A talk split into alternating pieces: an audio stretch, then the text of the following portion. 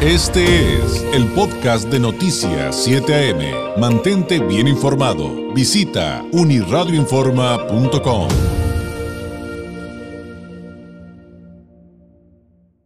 Agradecemos enormemente al maestro José Manuel Núñez, organista, docente de la Escuela de Derecho de CETIS Universidad en Campus Mexicali. Un abrazo hasta la capital del estado con su rico calorcito que nos tome la llamada en esta mañana de miércoles. Eh, maestro Núñez, ¿cómo está? Muy buenos días.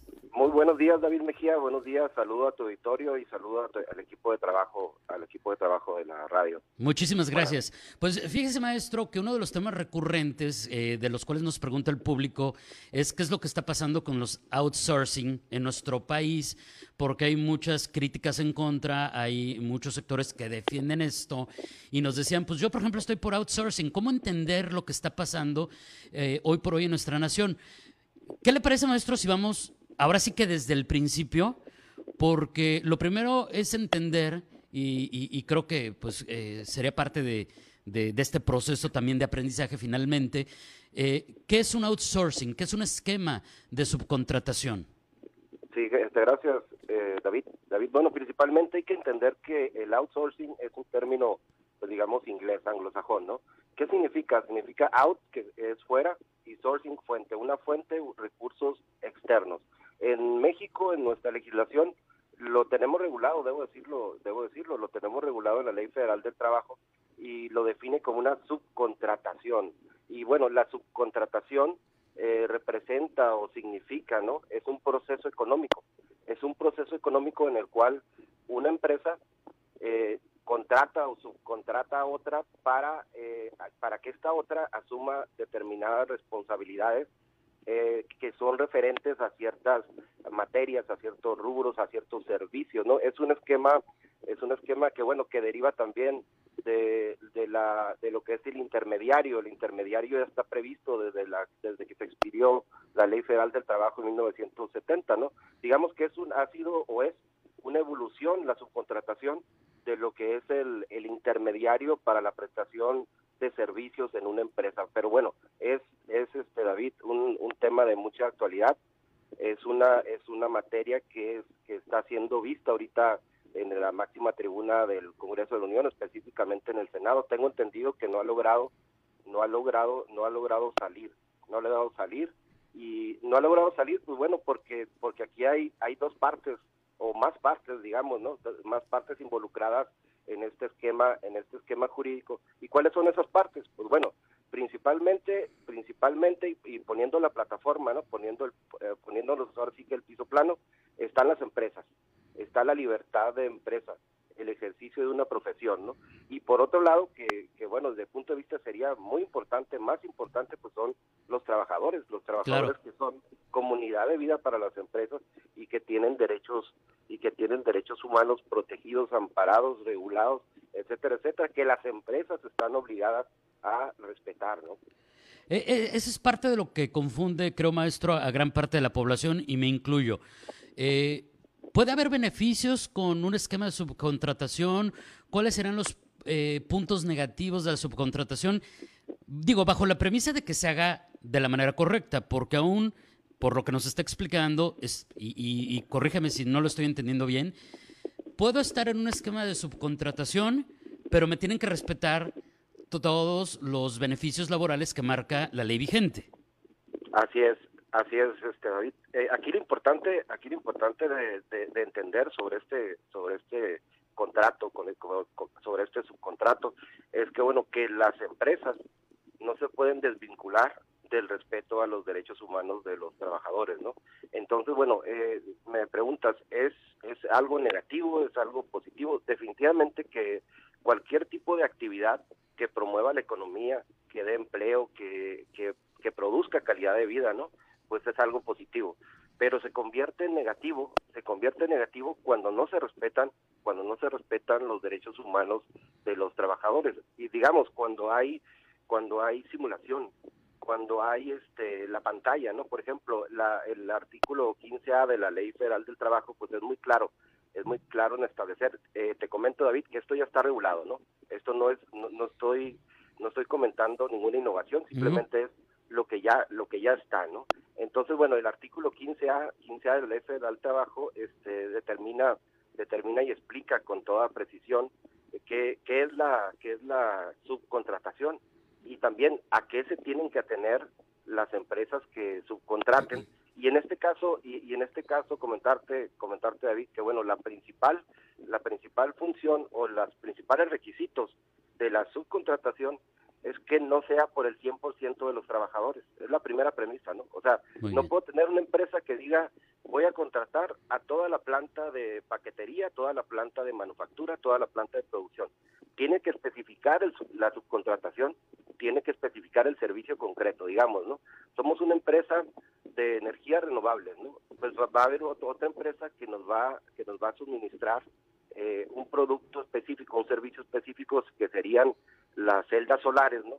Y estas celdas solares las produce otra empresa, ¿no? Es por poner un ejemplo, es por poner un ejemplo. Y bueno, otra de las premisas también es que es que no puede haber en una empresa eh, subcontratada en relación a la empresa contratante, eh, por ejemplo, personas que estén haciendo los paneles solares por parte de la empresa de David Mejía y personas que estén haciendo también eh, los paneles solares por parte de la empresa de José Manuel Núñez, por ejemplo, ¿no? O sea, eso sería sería como una doble tener trabajadores que representan el mismo servicio, la misma función, por tanto, actualmente eh, en la, con la Ley Federal del Trabajo en vigor, este eso no está permitido, no está permitido como un mecanismo para no generar desigualdad, para no para no producir que alguien gane más, alguien gane menos, etcétera, etcétera, ¿no? Pero lo fundamental aquí, y, a mí me viene a la mente un ejemplo muy importante, ¿no? Cuando va uno a, sacar la visa para, para, ¿cómo se llama?, para poder ingresar al vecino país del norte, pues le piden un conjunto de requisitos, ¿no? Eh, que demuestres tu identidad, que demuestres que estás trabajando, que señales el propósito. Al igual, al igual en la subcontratación, se tiene que, ante las autoridades correspondientes, se tiene que demostrar que tenemos a los trabajadores dados de alta, principalmente también que la empresa está legalmente legalmente constituida, etcétera, etcétera. Es un esquema de es un esquema que debe ser de legalidad y, y también es un esquema que tiene que ver con la cultura, ¿no?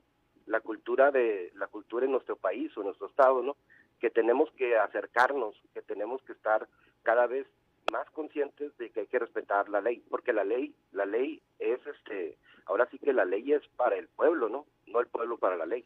Entonces, bueno, el, nosotros como sociedad, como academia también tenemos que enseñar, tenemos que generar una cultura que produzca el respeto, el respeto a la ley, sobre todo el respeto a los derechos humanos de las personas. Sí, y entonces vamos también, creo, maestro, desmitificando cosas que se dicen. Eh, y, en ese sentido va mi siguiente pregunta, porque los críticos más extremos de, de estos esquemas de subcontratación plantearon en algún momento, no sucedió ni ha sucedido, y ya veremos en el futuro, me parece que va a ser muy difícil que, que, suceda tal cual, pero Maestro, si han dicho que deben de desaparecerlos.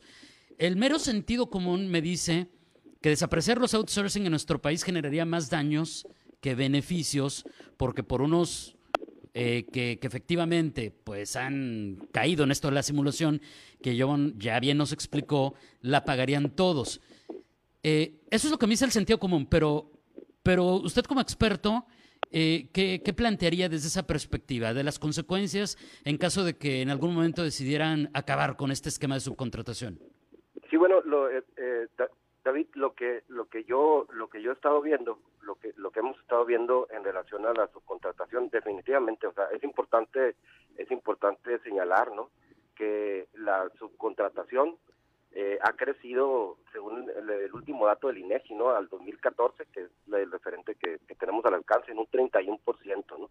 En eh, México ocupa el quinto lugar en América Latina en su contratación. O sea, e, es una realidad que no nos, de la cual no nos podemos de, desprender, ¿no? Y bueno, en relación a las posturas que están a favor o en contra, pues bueno, e, es, precisamente la, la función de, de quienes de quienes toman las decisiones, de quienes nos representan, pues ahora sí que poner en la balanza las dos partes. Y las dos partes son, por una parte, generar economía, la, libertad de empresa, el libre mercado, y por otra, los derechos de los trabajadores. De hecho, este David, hay, hay una propuesta de un senador presentada en octubre de 2019, en donde, bueno, es el senador Napoleón Gómez Urrutia del grupo parlamentario de Morena, y, bueno, él, él, él ha estado impulsando la reforma de la Ley Federal del Trabajo y la reforma de la Ley del Seguro Social, pero no para desaparecer la subcontratación.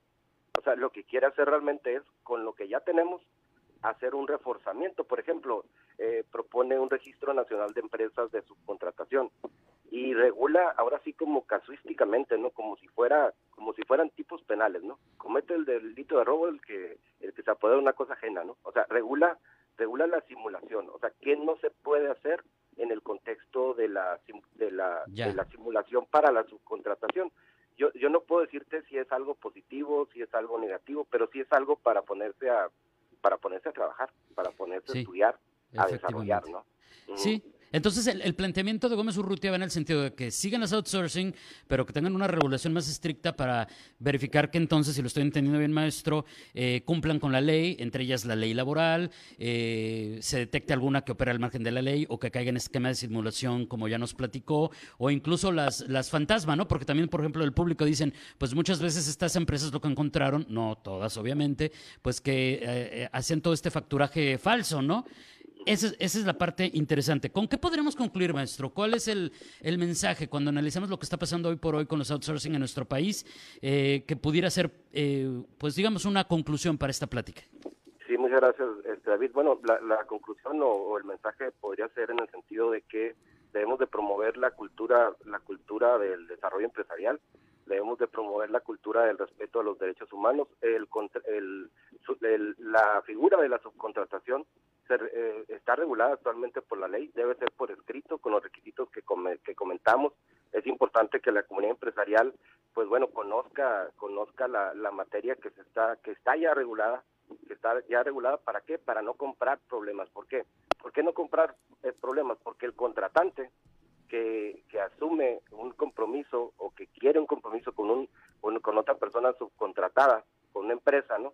debe de, verificar de verificar que se están cumpliendo por ejemplo que está dado de alta que están que los trabajadores eh, tienen regulado previsto bien el tema de sus cuotas porque el no pago de cuotas al seguro social y al Infonavit pues acarrea acarrea eh, digamos responsabilidades tanto tanto financieras como de carácter delictivo la, la ley del IMSS la ley del IMSS establece claramente no este sanciones no sanciones por ejemplo por la defraudación a los regímenes del del seguro social. ¿Qué, ¿Qué, sería la defraudación?